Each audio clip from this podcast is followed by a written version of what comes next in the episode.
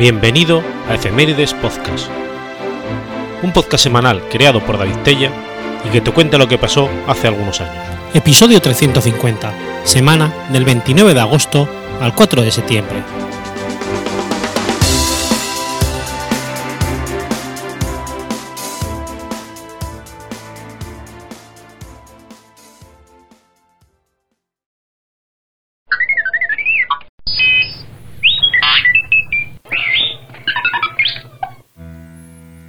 29 de agosto de 1315 se libra la batalla de Montecatini. La batalla de Montecatini se libró entre Ugusione de la Fayola, en aquel momento señor de Pisa y Luca, y una coalición de fuerzas de las ciudades de Florencia, Siena, Prato, Pistoia, Arezzo, Volterra, San Gimignano, con el apoyo de los angevinos de Nápoles. Contra todas las expectativas de la batalla, fue ganada por el ejército pisano, guiado por Ugusione de la Fayola. Se trataba de un encuentro impar. Por un lado estaba Florencia, entonces una de las ciudades más ricas y poderosas de Italia y Europa, con numerosas ciudades aliadas y el apoyo angevino dirigido por Felipe I de Tarento, hijo del rey de Nápoles, Carlos II. Por el otro, Pisa, una ciudad en decadencia después de la derrota de Meloria y Luca, una ciudad de segundo plano en el primer cuarto del siglo XIII, pero no muy entusiasta, siendo gobernada por los pisanos. Según los cronistas de la época, fue la gran desproporción de fuerzas en el campo, y en especial llevaron a los florentinos a subestimar y dar por sentado el resultado de la batalla. Florencia y sus aliados no solo, no, se, solo se molestó motivar y mantener vivo el espíritu de la lucha de sus hombres, pero ellos subestimaron el único punto fuerte de la formación pisana, representado por un contingente de 1.800 caballeros mercenarios alemanes que llegaron a Italia con las tropas imperiales de Enrique VII de Luxemburgo y que se mantuvieron después al servicio de Pisa al son de florines. Pero al mismo tiempo fueron impulsados por un odio profundo hacia los guelfos y los angevinos. Y en memoria de los soldados alemanes muertos en la batalla, fue construido en Pisa la iglesia de San Jorge de los Alemanes. De los tres líderes, Carlos de Acaya murió en combate. Pedro Tempesta probablemente se ahogó. Felipe de, Tarento, afiebrado, no participó siquiera en la batalla y huyó tan pronto como fue posible dentro de los muros de Florencia. Entre las víctimas y los presos por los que tuvieron que pagar enormes rescates, la batalla se convirtió para Florencia en una derrota aplastante.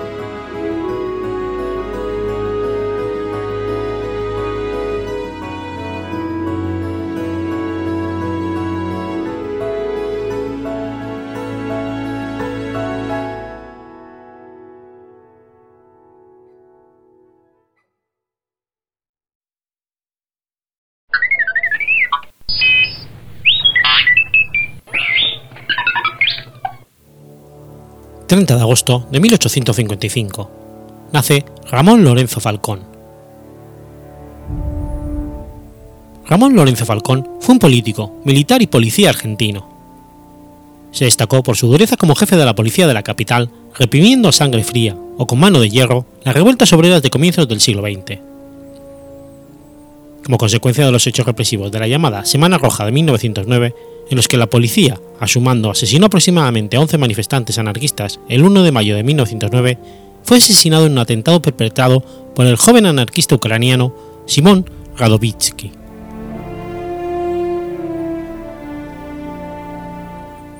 Falcón fue el primer cadete del Colegio Militar de la Nación, al que ingresó en 1870 durante la presidencia de Domingo Faustino Sarmiento. Egresado con honores en 1873, combatió en la campaña del desierto. A su regreso, en 1898, se retiró con el grado de coronel. Después fue elegido diputado nacional. En 1906 recibió el nombramiento de jefe de policía de la capital. En ese cargo creó la Escuela de Policía.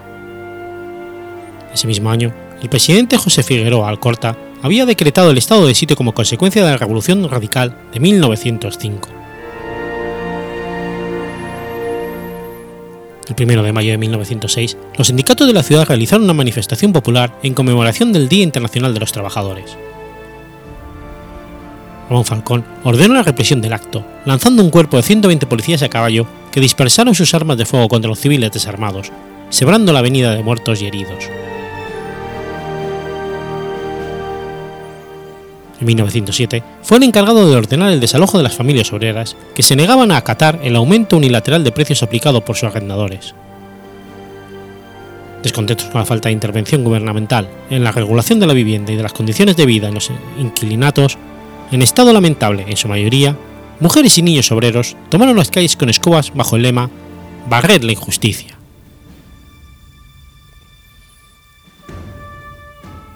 En julio de 1907, en pleno invierno austral, con la ayuda del Cuerpo de Bomberos de la ciudad de Buenos Aires, que redujo los conatos de protesta arrojando a las familias agua helada con mangueras de alta presión, Falcón efectuó los desalojos masivos. Los inquilinos debieron alojarse en los campamentos organizados por los sindicatos anarquistas. Finalmente, la Federación de Inquilinos lograrían acuerdos para construir viviendas obreras y ajustar el valor de los alquileres, frente a la oposición de los anarquistas que quedaron en minoría. El 1 de mayo de 1909, Ramón Falcón ordenó nuevamente reprimir la manifestación convocada por los anarquistas de la Fora en Plaza de Lorea. Dejó 11 muertos y más de 105 heridos, muchos de los cuales fallecieron en los días siguientes. Ante la huelga general y la decisión sindical de mantenerla hasta que Ramón Falcón renunciara, este dio nuevamente órdenes de dispersar a tiros la columna de 60.000 personas que acompañaban los féretros de los obreros asesinados hacia el cementerio de la Chacarita. La policía arrebató los féretros a la multitud para evitar el cortejo y rechazó a balazos a los 4.000 manifestantes que llegaron por sus propios medios a Chacarita para rendir honor. Se clausuraron también los locales de sindicatos de todo signo, anarcosindicalistas y socialistas por igual, así como los órganos de prensa de la vanguardia, que eran socialistas, y la protesta, anarquistas. Grupos de civiles y policías disfrazados de civiles, al grito de Viva la Patria, incendiaron las imprentas de estos últimos y otros locales.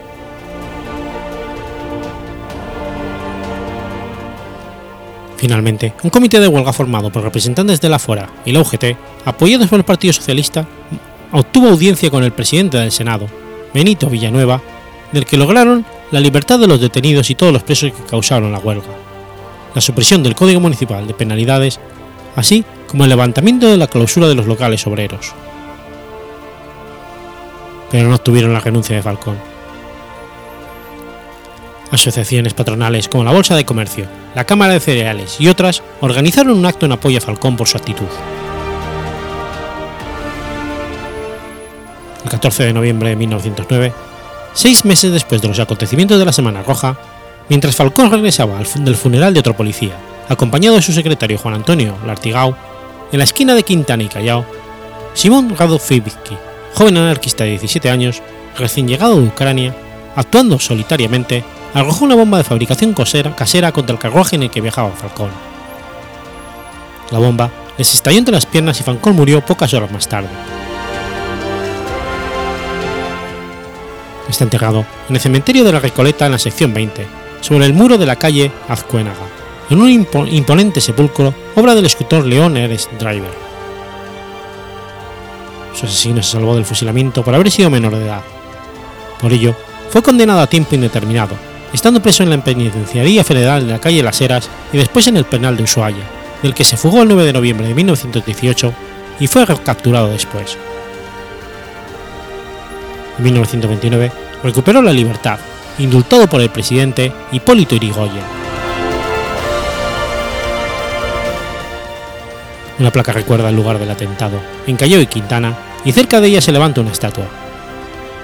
Otra se encuentra en Recoleta, y una tercera al final de la avenida que lleva su nombre, y una cuarta en la escuela de policía que fundará.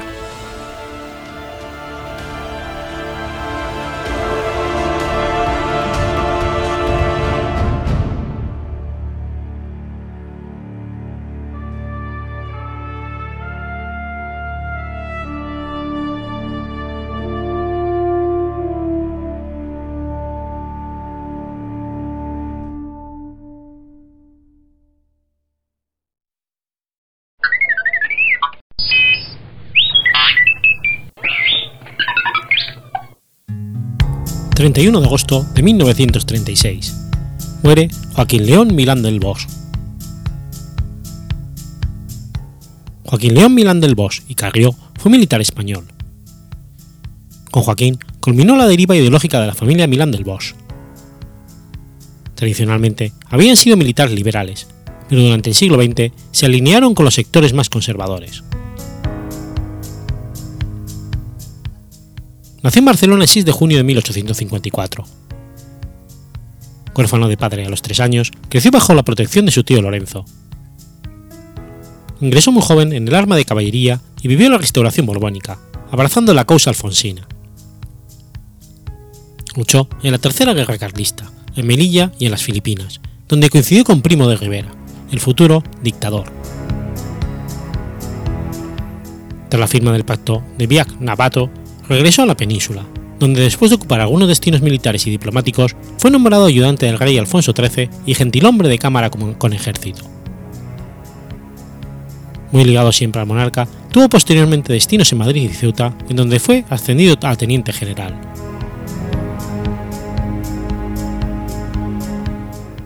En septiembre de 1918 fue nombrado capitán general de Cataluña, la situación del territorio era entonces muy tensa, debido a la crisis económica que provocó la cese de exportaciones a los países en guerra y a la subida de los precios.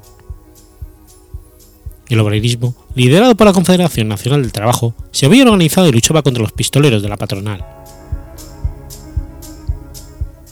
Ignorando las órdenes del gobierno, Joaquín Milán del Bosch se puso al lado de los patronos y aplicó, vigente, el estado de guerra acordado por el gobierno central, métodos militares en la represión de los conflictos sociales, al tiempo que los pistoleros patronales actuaban con total impunidad. Para reprimir la huelga de la canadiense, llegó a autorizar la creación de un somatén, pagado por los, patronos que puso al servicio del general Martínez Anido, gobernador militar de Barcelona.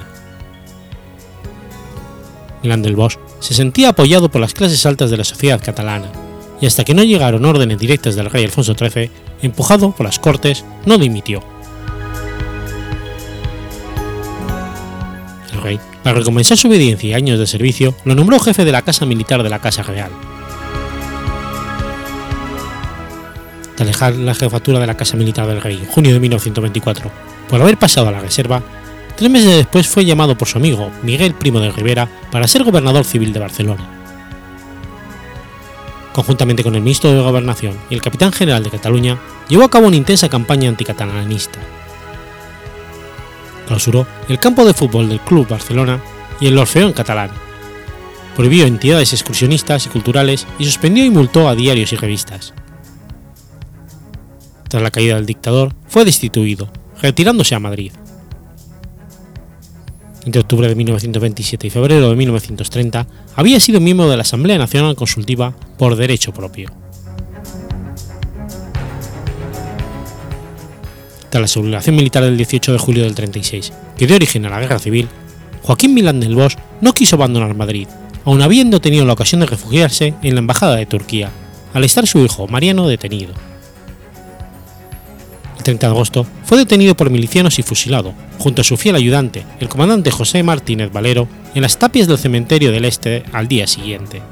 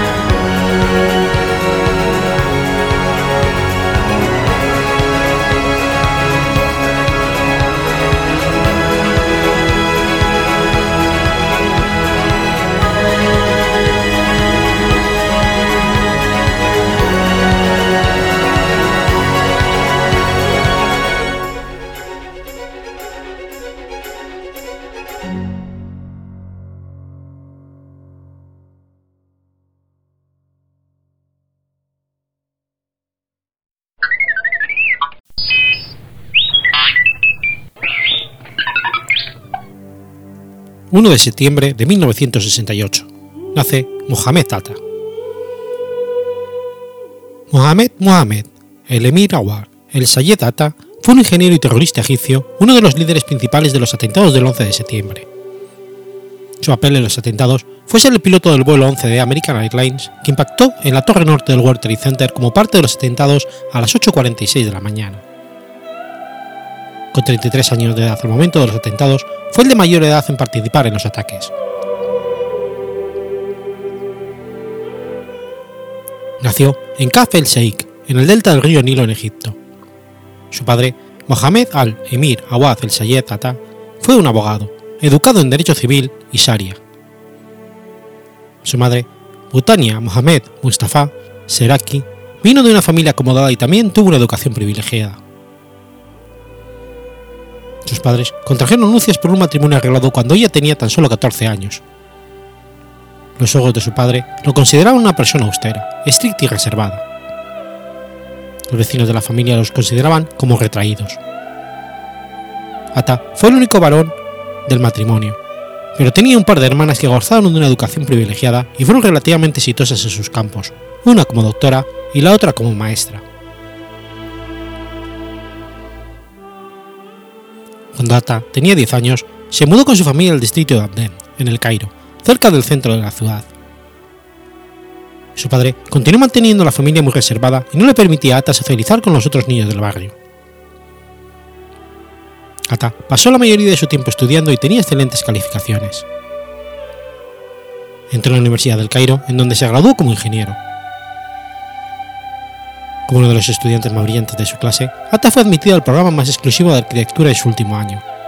En los 90, Ata se graduó como arquitecto y se unió al sindicato de ingenieros con, una afiliación con la Hermandad Musulmana.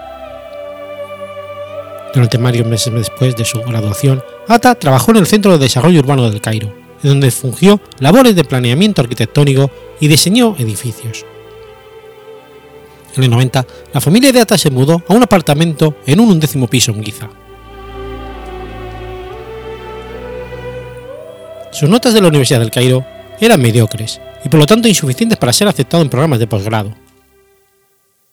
Su padre insistió en que viajara a otro país a tener un posgrado y lo enlistó en un curso alemán en el Instituto Goethe en el Cairo. En el 92, su padre invitó a una pareja alemana a cenar durante una visita de ellos al Cairo. La pareja era encargada de un programa de intercambio entre Egipto y Alemania y sugirieron que Ata continuase sus estudios en Alemania. Le ofrecieron un lugar temporal para vivir en su casa en la ciudad. Mohamed Atta llegó a Alemania dos semanas después, en julio de 1992. En Alemania se inscribió en un posgrado de planeación urbana en la Universidad Tecnológica de Hamburgo. Se quedó al principio con los dos profesores, pero ellos lo encontraban muy difícil de tratar, por su mente cerrada y su personalidad introvertida.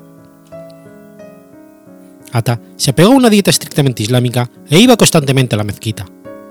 Rara vez socializaba y era poco amigable con la hija de la pareja, con lo cual se esperaba, quien tenía un hijo. Después de seis meses, le pidieron que se mudara. A principios del 93, Ata se había mudado a una residencia universitaria, compartiendo un apartamento con Centrumhaus con dos compañeros. Se mantuvo allí hasta el 98, y durante este tiempo sus compañeros se frustraban con Ata, que rara vez limpiaba y era muy retraído, tanto que a menudo entraba y salía de la habitación sin notar a otras personas. Sobre todo, no podía lidiar con su personalidad y lo describían como completa y casi agresivamente indiferente. En la Universidad Tecnológica de Hamburgo, Ata estudiaba bajo la tutela del jefe del departamento, Dietmar Machule, que se especializaba en el Medio Oriente. Ata estaba preocupado con el desarrollo moderno y la construcción de rascacielos en el Cairo y otras ciudades antiguas del Medio Oriente. Él creía que los enormes y feos edificios de las décadas de los 60 y 70 habían arruinado los vecindarios antiguos y habían quitado la dignidad y la privacidad a la gente que ahí vivía. La familia de Ata se había mudado a uno de estos edificios en el 90 y para él esto representaba un símbolo de los esfuerzos inútiles de Egipto para asemejarse a las ciudades de Occidente. Para sus tesis, Ata concentró sus estudios en la ciudad antigua de Alepo, en Siria. Exploró la historia de Alepo y sus paisajes urbanos, así como el conflicto entre las sociedades árabes y la modernidad. Y también criticó cómo los rascacielos y proyectos modernos en Alepo estaban destruyendo la esencia de la ciudad, bloqueando paisajes y arruinando la estética.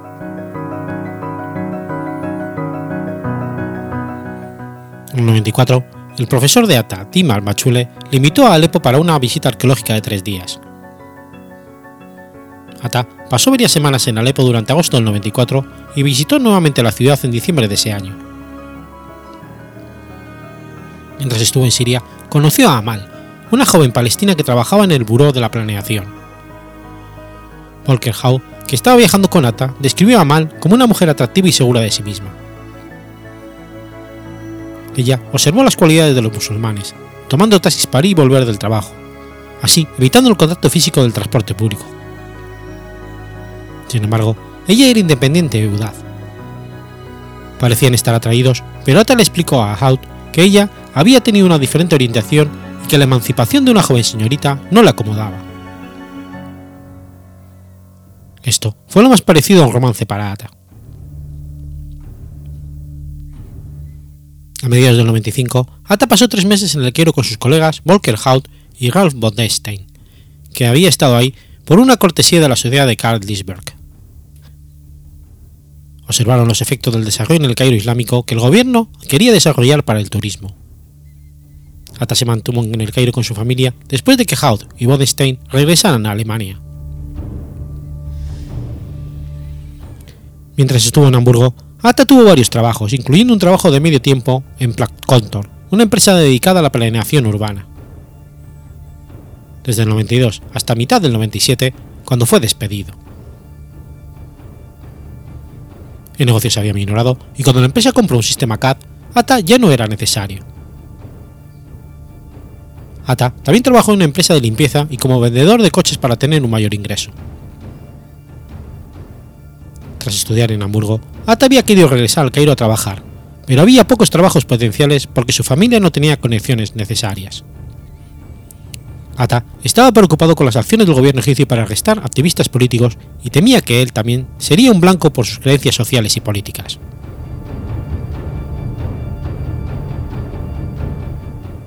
Tras su llegada a Hamburgo en el 92, Ata se volvió más religioso, frecuentando la mezquita. Los amigos de Atta en Alemania lo descubrían como un hombre inteligente con creencias religiosas, junto con motivaciones políticas, incluyendo un desprecio por la política exterior estadounidense hacia el Medio Oriente, particularmente los tratados de Oslo y la Guerra del Golfo. Atta estaba furioso con los líderes de Egipto y la represión del gobierno egipcio hacia, hacia los miembros de la hermandad musulmana.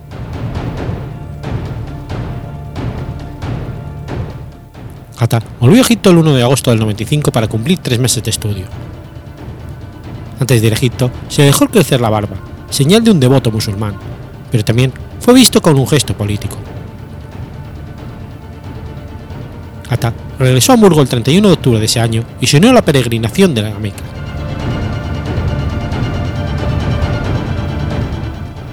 En Hamburgo, Atta se vio atraído a la mezquita de Al-Quds, que se apegaba a una estricta comprometidamente fundamentalista y militante. Hizo varias amistades en Al-Quds, algunos de los cuales lo visitaron en Centrum House. También comenzó a impartir clases en Al-Quds y también en una mezquita turca cerca de Hamburgo. Ata formó un círculo de rezos, al cual se unieron Ahmed Maklat y Mour el Matasanker.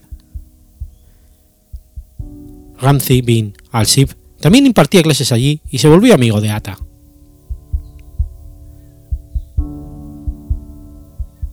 El 11 de abril de 96, Ata firmó su última voluntad y testamento en la mezquita, oficialmente declarando sus creencias musulmanas y dio 18 instrucciones para el entierro. Este fue el día que Israel atacó el Líbano, enfureciendo a Ata. Firmando su testamento, ofrecer su vida fue la respuesta de Ata.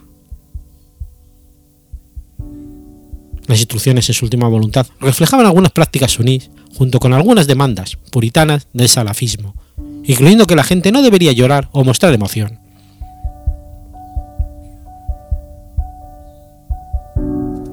Después de dejar Plan Contor, en el verano del 97, Ata desapareció nuevamente y no volvió hasta el 98.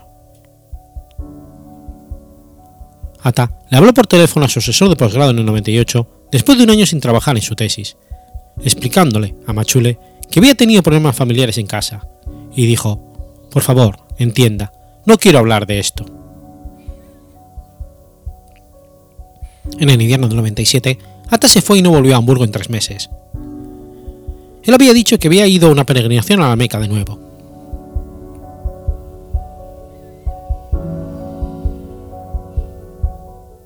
Para mediados del 98, Ata ya no era un candidato elegible para la residencia de Centrum House. Se mudó a un apartamento en Wilhelmsburg en donde vivió con Said Bahami y Ramzi bin al-Sobib. Para el principio del 99, Ata había completado su tesis y la defendió formalmente en agosto del 99. A mediados del 98, Atta trabajó al lado de Sheikh bin al-Sif y Belfast en un almacén empaquetando computadoras para enviar. El grupo de Hamburgo no se mantuvo en Willisburgo por mucho tiempo. Al siguiente invierno se mudaron a Meristrasse, en el vecindario de Harburg, cerca de la Universidad Tecnológica de Hamburgo, en la cual se inscribieron. Fue aquí que la célula de Hamburgo actuó como un grupo, se reunían tres o cuatro veces por semana para discutir sentimientos de odio hacia los Estados Unidos y para planear los ataques próximos. Muchos miembros de Al-Qaeda vivieron en este apartamento,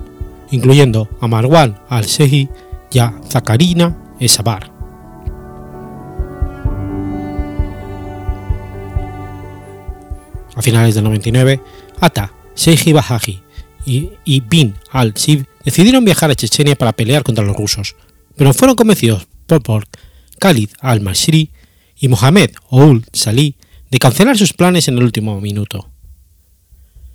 En cambio, viajaron a Afganistán por un periodo de dos semanas a finales de noviembre. El 29 de noviembre del 99, Ata abordó el vuelo TK-1662 de Turkish Airlines de Hamburgo a Estambul, donde hizo escala para el vuelo TK-1056 con destino a Karachi, Pakistán. Después de su llegada, fueron elegidos por el líder de Al-Qaeda, Abu Hafs, como candidatos ideales para la operación.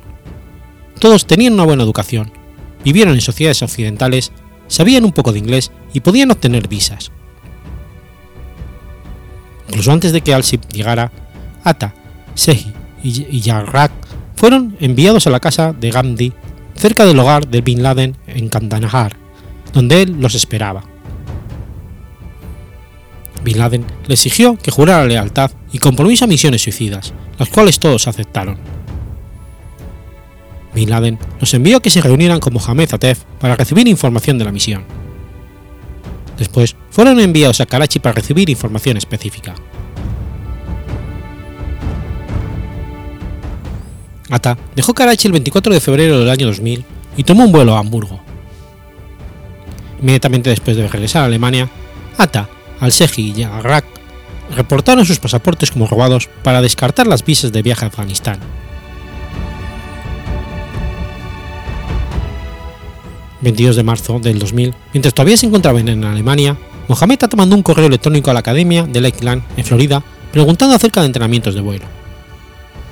Atta mandó de 50 a 60 correos electrónicos a diferentes escuelas de vuelo de los Estados Unidos.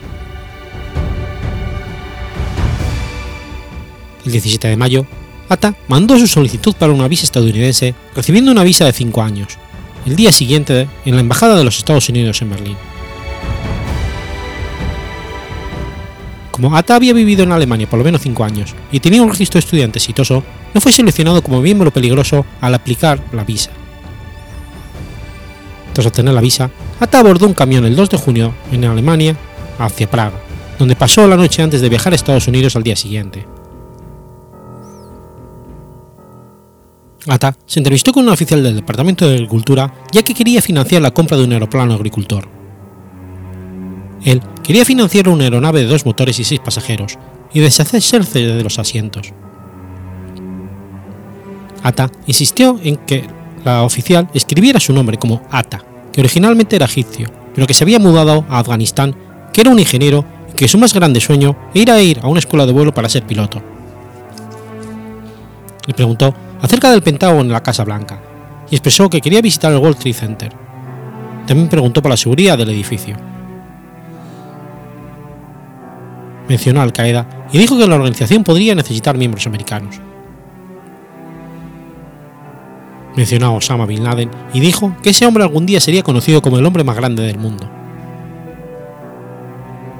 Atta llegó a Estados Unidos el 3 de junio del año 2000 al aeropuerto intencional de Newark, proveniente de Praga. Ese mes, Atta y Sehi se quedaron en diferentes hoteles y cuartos alquilados en la ciudad de Nueva York por cortos periodos de tiempo. Continuaron preguntando por escuelas de vuelo e incluso visitaron algunas. Días después, Sei y Atta acabaron en Venice, Florida. Ambos abrieron cuentas bancarias en Sun Trust Bank y recibieron transferencias electrónicas de Ali Abdul Aziz Ali, el sobrino de Khalid Sheikh Mohammed de los Emiratos Árabes Unidos. El 6 de julio se inscribieron en Uthman Aviation en Venice, Florida, en donde estaban en el programa intensivo de piloto.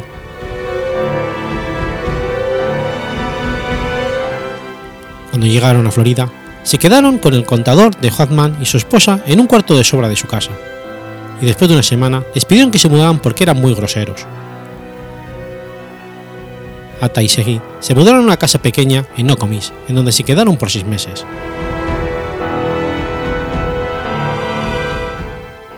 Ata comenzó su entrenamiento el 7 de julio del 2000 y entrenaba casi todos los días. Al finales de julio, Ata y Seji realizaron vuelos por su cuenta. Ata obtuvo su certificado de piloto privado en septiembre y posteriormente se cambió de escuela junto con Seji. Ambos se inscribieron en Jones Aviation en Sarasota, tomando entrenamiento por poco tiempo. Tenían problemas siguiendo instrucciones y estaban furiosos por haber suspendido el examen de la etapa 1 en Jones Aviation Preguntaron por aviones de varios motores y le dijeron a su instructor que querían ir adelantados porque tenían un trabajo pendiente en su país al completar el entrenamiento. A mediados de octubre, Atta y Said regresaron a Hatman Aviation para continuar su entrenamiento.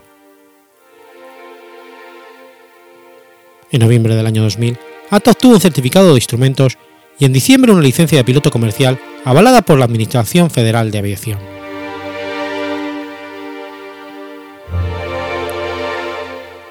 Ata continuó su entrenamiento de vuelo incluyendo vuelos por su cuenta y el simulador. El 26 de diciembre, necesitaron una grúa para su Piper Cherokee alquilado en una vía del Aeropuerto Internacional de Miami después de que el motor se les apagó. El 29 y 30, Ata y Seji fueron al aeropuerto Opa Loca, en donde practicaron con un simulador de Boeing 727 y obtuvieron entrenamiento del, 6, del Boeing 767 por parte de la Pan Am Internacional el 31 de diciembre.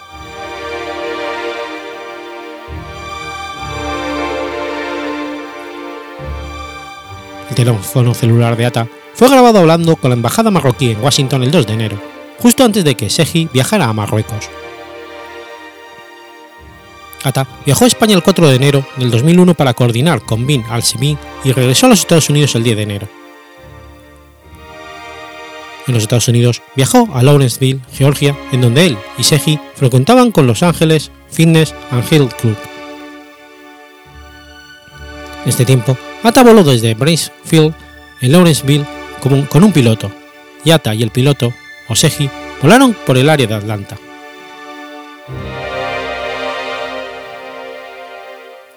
El 3 de abril, Ata y Seji alquilaron una caja postal en Virginia Beach.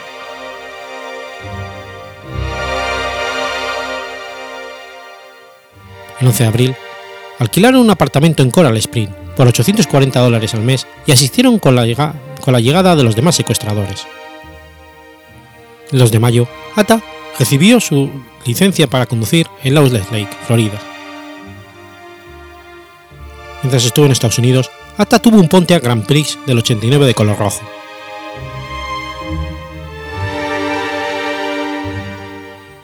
Ata volvió a irse en julio del 2001 a España para reunirse con Bin Atsi por última vez. El 7 de julio voló en el vuelo 117 de Swissair de Miami a Zurich y el 8 de julio fue grabada retirando la suma de 1.700 francos suizos de un cajero automático y usando su tarjeta de crédito para comprar dos navajas suizas y chocolate de una tienda en el aeropuerto de Zurich. Después de su escala allí, llegó a Madrid a las 4.45 a bordo del vuelo 656 del Swissair y pasó varias horas en el aeropuerto.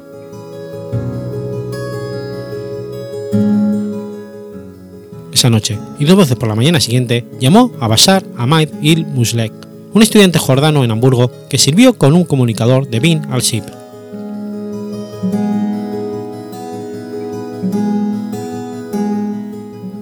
Durante las reuniones en España, Ata y Bin al-Shib habían coordinado detalles de los ataques. La comisión del 11S obtuvo detalles de la reunión basada en interrogaciones a Bin al-Shib de las semanas posteriores a su arresto en septiembre del 2002. Bin al-Shib explicó que él pasó instrucciones a Bin Laden, de Bin Laden, incluyendo su deseo de que los ataques sucedieran lo más pronto posible. Bin Laden estaba preocupado por tener tantos encubiertos en Estados Unidos. Ata confirmó que todos los terroristas llegaron a Estados Unidos sin problemas, pero dijo que necesitaba de 5 a 6 semanas para afinar detalles. Bin Laden dio instrucciones para que algunos terroristas no supieran detalles hasta el último minuto. Ata y Sip también decidieron el objetivo de los ataques, descartando una planta nuclear y recibiendo la lista de Bin Laden que incluía el Capitolio de los Estados Unidos, el Pentágono y el World Trade Center, que eran considerados símbolos de los Estados Unidos. También fue dicho que si alguno de los aviones no llegaba a su destino, debía estrellarse.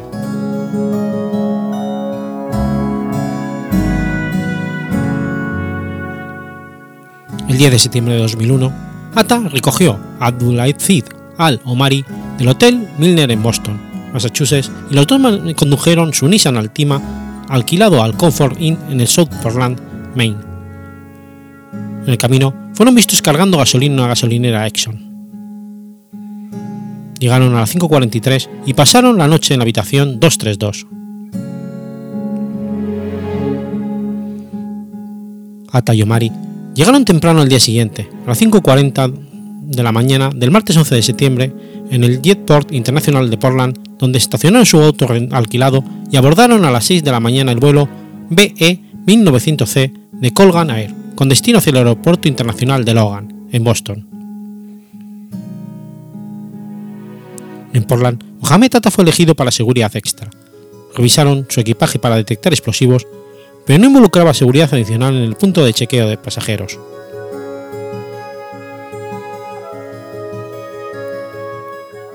La conexión, entre, los vuelos en el aeropuerto de Logan era dentro de la terminal B, pero las dos puertas no estaban conectadas con seguridad. Los pasajeros debían dejar el área segura, salir y cruzar por un paso a desnivel y entrar a otro edificio antes de pasar por un punto de seguridad nuevamente. A las 6.45 de la mañana, mientras estaban en Boston, Atta recibió una llamada del terrorista piloto del vuelo 175 Marwan al-Sehi.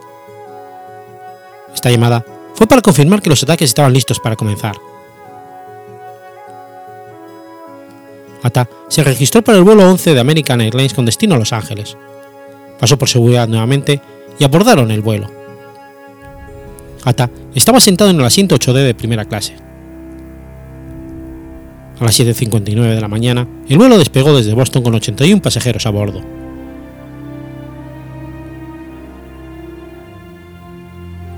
El secuestro del avión comenzó 15 minutos después de que el avión despegara, exactamente cuando las azafatas comenzaban el servicio de bebidas.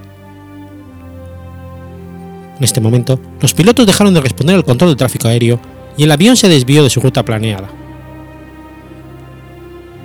A las 8 y 18, las sobrecargos Betty Ong y Madeleine, Amy, Sweeney comenzaron a hacer llamadas a American Airlines para reportar lo que estaba sucediendo. Ong dio información acerca de la falta de comunicaciones con la cabina, la falta de acceso a la cabina y heridas de algunos pasajeros. A las 8 y 24, una voz perteneciente a ATA se escuchó en las oficinas de control de tráfico aéreo diciendo: Tenemos algunos aviones. Solo quédense callados y todo estará bien. Estamos regresando al aeropuerto. Nadie se mueva, todo estará bien. Si tratan de hacer algo, solo pondrán en peligro su personal y al avión. Nadie se mueva, por favor. Estamos regresando al aeropuerto. No traten de hacer algo estúpido. El comunicador del avión fue apagado a las 8 y 28 y a las 8 y 46 ATA impactó el avión con la torre norte del World Trade Center de Nueva York.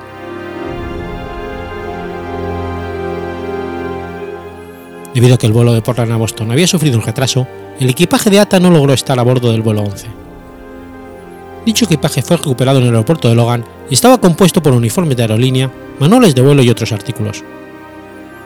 También contenía una copia del testamento de Ata escrito en árabe, junto con tres listas de instrucciones tales como Haz un pacto, con la muerte y renueva tus intenciones.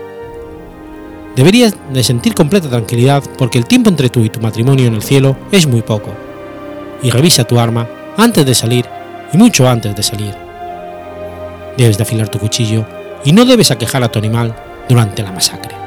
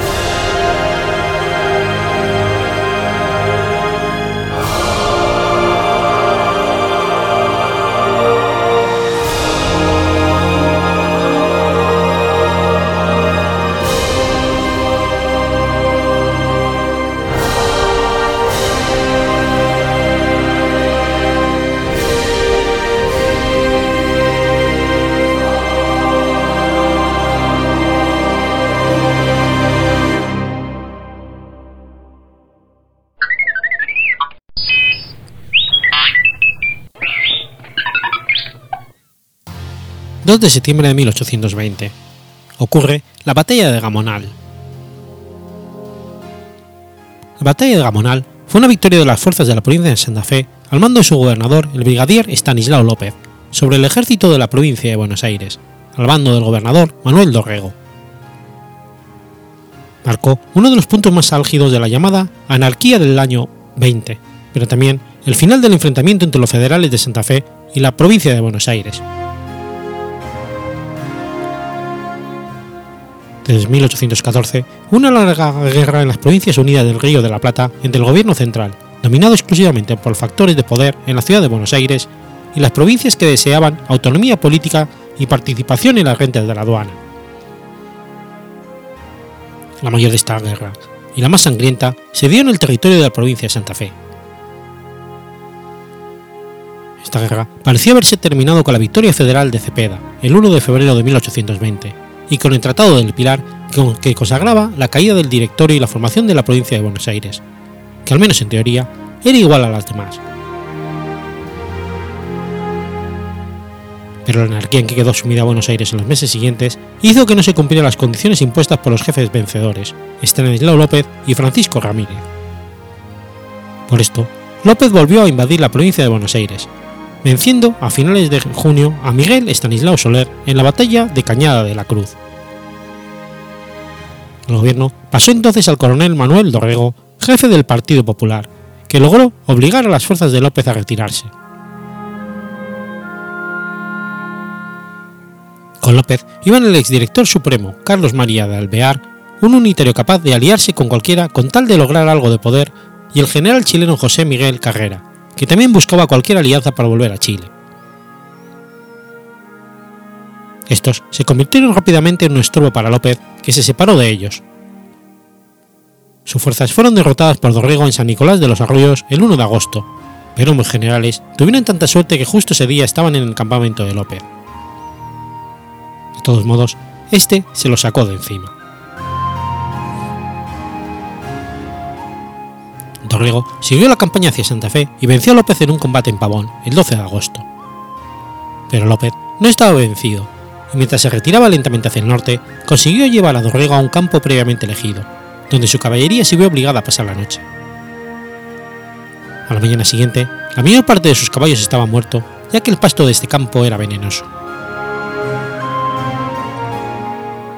Con nuevos refuerzos, López pasó al ataque, mientras el general Martín Rodríguez y el teniente coronel Juan Manuel de Rosas se volvían a Buenos Aires, abandonando a Dorrego. De todos modos, recibió algunos refuerzos, por lo que decidió dar batalla en su propio campamento en un lugar llamado Gamonal.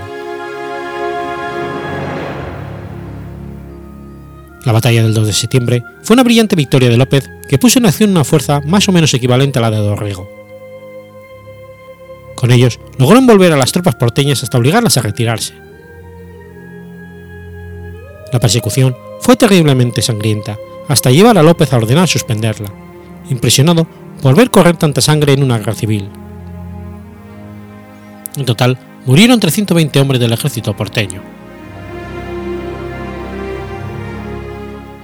La batalla obligó a los porteños a olvidarse de atacar Santa Fe y pocos meses después el Tratado de Venegas sellaba a través de la entrega de 25.000 cabezas de ganado vacuno, de las cuales 20.000 aportó el gobierno de Buenos Aires y 5.000 Juan Manuel de Rosas. La paz entre Buenos Aires y Santa Fe hasta 1838 año de la muerte de López. Dorrego fue reemplazado como gobernador de la provincia de Buenos Aires y durante los años siguientes esta sería gobernada por el Partido Unitario, hasta el regreso del propio Dorrego al poder en 1827.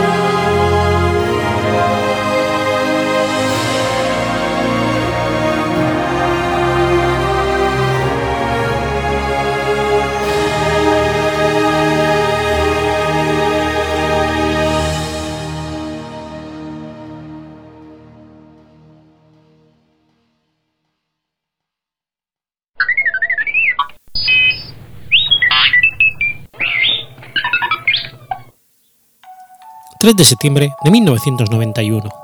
Muere Frank Capra. Frank Capra fue un director de cine italo-estadounidense ganador de tres premios Oscar. Es autor de algunas de las películas más populares de los años 1930 y 40, como los clásicos Qué bello es vivir. Nacido con el nombre de Francesco Rosario Capra en Misacchino, Sicilia, Capra emigró a los Estados Unidos a la edad de 7 años con su padre Salvatore, su madre Rosaria Nicolosi y sus hermanos Giuseppa, Giuseppe y Antonia. En California se reunieron con Benedetto Capra y se asientan en Los Ángeles, donde Frank Capra cursó estudios en el Instituto Tecnológico de California, obteniendo el grado de ingeniero químico. En el 18 de octubre de 1918, se enroló, tras su graduación, en el ejército estadounidense como profesor, siendo licenciado el 13 de diciembre de 1920 al contraer la gripe española. Ese año obtuvo la ciudadanía estadounidense.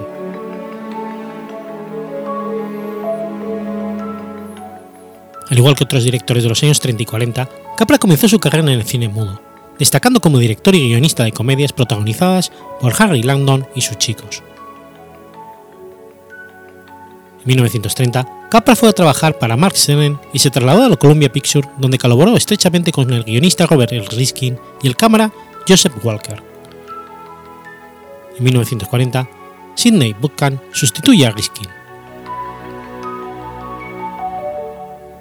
Tras los premios de la Academia al Mejor Director y Mejor Película por It Happened One Night, en 1934, que también ganó los galardones para Mejor Actriz y Actor Capra dirigió una serie de películas para Columbia de corte espiritual y humanitario. La más conocida es Mr. Deeds Goes to Town. Las originales Los Horizon, You Can Take It With You and Mr. Smith Goes to Washington. Estuvo durante 10 años en dirigir otras comedias hasta la clásica Arsenic and All Lace. Entre los actores que obtuvieron su éxito gracias a Capra están Barbara Stanwyck, James Stewart, Gary Cooper y Jean Arthur. Las películas de Capra disfrutaron de un importante éxito en los premios de la Academia. It Happened One Night fue la primera película que ganó los cinco Oscars más importantes.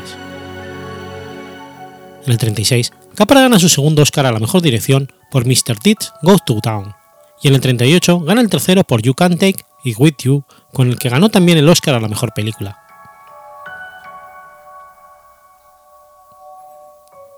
Entre el 42 y el 48 produjo la película State of the Union y dirigió o codirigió ocho documentales de guerra. Su serie documental Why We Fight, que también ganó el premio de la Academia, es considerada una obra maestra en la propaganda de guerra. Capra se puso como meta convencer a un país para entrar en guerra y motivar a las tropas y obtener la alianza de la URSS, entre otras cuestiones de crucial importancia. Qué bello es vivir es quizá la película más conocida de Capra. A pesar de no ser muy bien considerada por algunos sectores, fue nominada para cinco Oscars, incluidos el de Mejor Director y Mejor Fotografía. La película ha renacido gracias a la televisión, donde se ha convertido en un clásico de las navidades en muchos países. Al expirar el copyright de la película, esta pasó a ser de dominio público y las emisoras de televisión creyeron que podían emitirla sin pagar royalties. A pesar de que el copyright del film había expirado, estaba todavía protegido en virtud de haber sido realizado basándose en otro material que sí estaba protegido, como el guion, la música. La impugnación de la Corte Suprema de los Estados Unidos impidió su reemisión y en la actualidad solo puede verse en algunas pocas cadenas como la americana NBC. La American Film Institute la considera como una de las mejores películas de la historia, estando en la undécima posición de la AFIS, una lista de los mejores films estadounidenses y en la vigésima en lista actualizada 10 años después.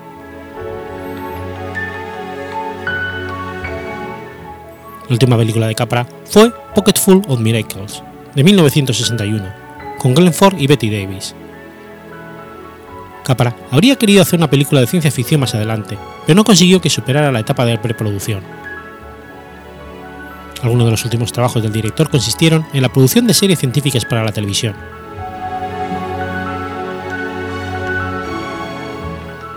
Francabra murió en la quinta, de un ataque al corazón mientras dormía, a la edad de 94 años. Fue enterrado en el cementerio de Coachella.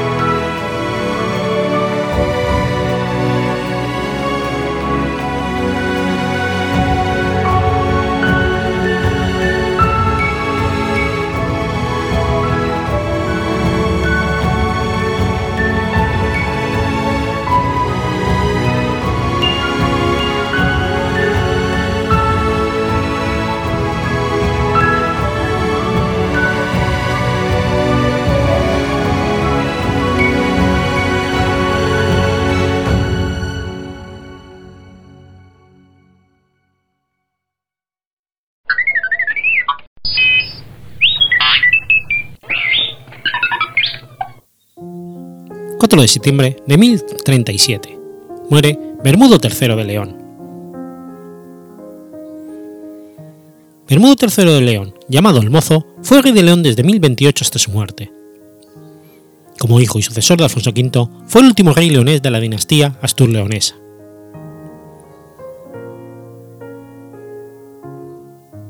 Nació entre el 26 de enero y el 7 de agosto de 1017 era hijo de Alfonso V y de su primera esposa, Elvira Menéndez, hija a su vez del conde gallego Menéndez González.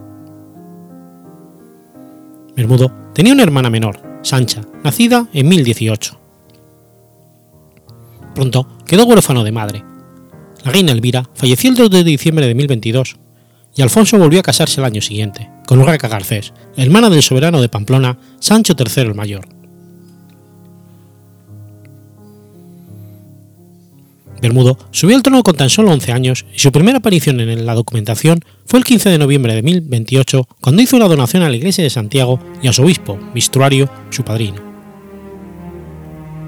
Su padre, el rey Alfonso, había fallecido el 7 de agosto de ese año, mientras se sediaba Viseu. Durante su reinado, el reino de Pamplona alcanzó su máximo esplendor bajo Sancho III el Mayor, con cuya hija, Jimena Sánchez, se casó Bermudo III. Urraca, madrastra del joven rey y hermana de Sancho el Mayor, se hizo cargo de su tutela durante su minoría de edad, así como de algunas posesiones que el rey Alfonso V había entregado a varios nobles que se negaron a, jugar, a jurar fidelidad al nuevo rey. Tal fue el caso del conde Obeco Rudecís, cuya rebeldía fue sofocada al poco tiempo y sus bienes entregados al obispado de Lugo. La nobleza de la zona oriental del reino se pasó en general a Sancho, que pudo dominar esta región la minoría del rey desató las ambiciones de la nobleza, deseosa de aprovechar la debilidad real para ampliar sus poderes y posesiones. Ante la presión navarra, Bermudo trató de aplastar revueltas internas y atraerse tanto a la nobleza como al clero del reino. La reina Urraca dirigió la política del reino leonés apoyando al grupo nobiliario partidario de su hermano el rey de Pamplona, Sancho Garcés III Mayor, política que era del desagrado de los condes castellanos que buscaron un acercamiento al reino de León para contrarrestar la influencia creciente del rey pamplonés y promovieron el matrimonio del conde de Castilla, García Sánchez, con Sancha, hermana de Bermudo III. La boda debería haber conllevado una calidad de dote la cesión del conde castellano de las tierras situadas entre los ríos Cea y Pisuerga, lo que hubiese acrecentado su poder tanto frente a León como a Navarra. Bermudo aceptó la propuesta de la embajada castellana, animado a ello por los más hostiles de las ambiciones navarras. El acontecimiento que marcó el reinado de Bermudo fue un suceso que se relata en el romance del infante García, que tuvo lugar en la capital del reino, la ciudad de León, en 1028 cuando el conde castellano García Sánchez acudió a dicha ciudad para celebrar los esponsales con Sancha, la hermana de Bermudo III. Una vez allí, fue asesinado por integrantes de la familia Vela, en venganza por una afrenta afligida por su padre, el conde Sancho García. Como el conde castellano murió sin descendientes, el rey pamplonés Sancho Garcés III extendió su poder al territorio castellano, haciendo valer su derecho sobre él, obtenidos por su matrimonio con Muniadona, hermana de fallecido, y después por las tierras comprendidas entre los ríos Cea y Valdeduel. En el condado de Cea, desde 1028 no quedaban varones de casa condal y Jimena Fernández, la madre de Sancho, era la hermana del último conde e hija de Fernando Bermúdez, el anterior. El soberano pamplonés aprovechó el asesinato del conde castellano para entregar la corona condal a su propio hijo Fernando y para desposar a este con la hermana de Bermudo, con la misma dote provista para el difunto.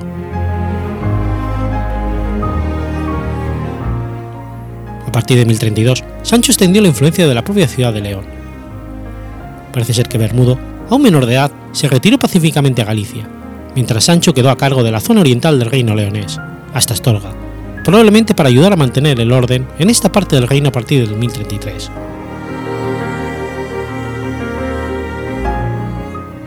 A mediados de 1032, con 15 años, Bermudo prescindió de la tutela de su madrastra. Para evitar un choque prematuro con él, Sancho propuso desposar a su hijo Fernando, ya conde de Castilla, con la hermana de Bermudo, la infanta Sancha. Bermudo, que tampoco se llevaba listo aún para tomar las armas contra Sancho, aceptó.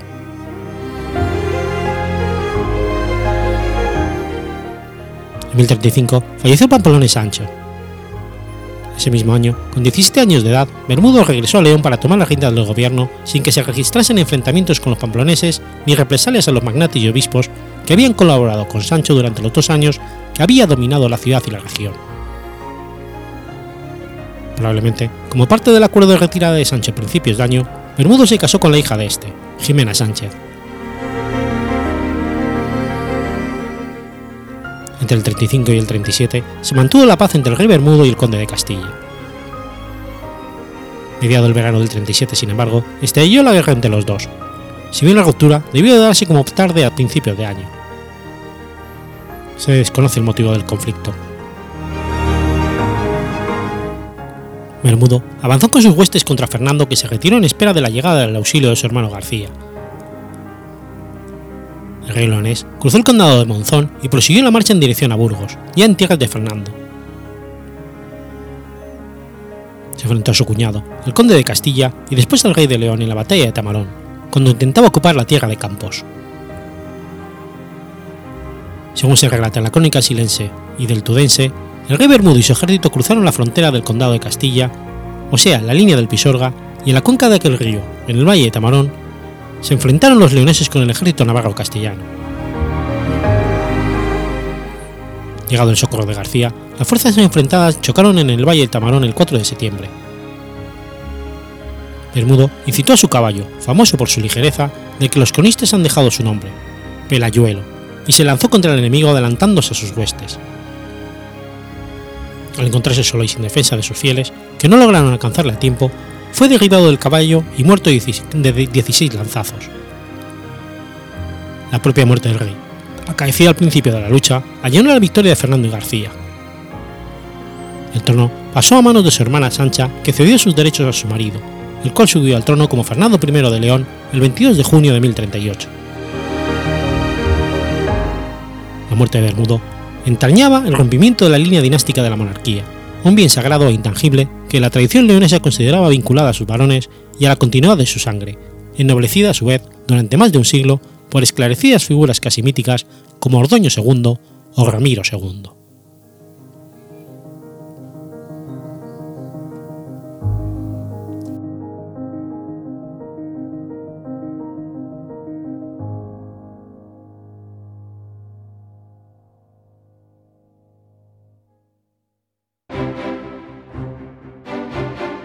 Has escuchado Efemérides Podcast. Si quieres ponerte en contacto conmigo, puedes hacerlo por Twitter a la cuenta arroba efemeridespod o mi cuenta personal, arroba telladavid, o por correo electrónico a la dirección efemeridespod.gmail.com.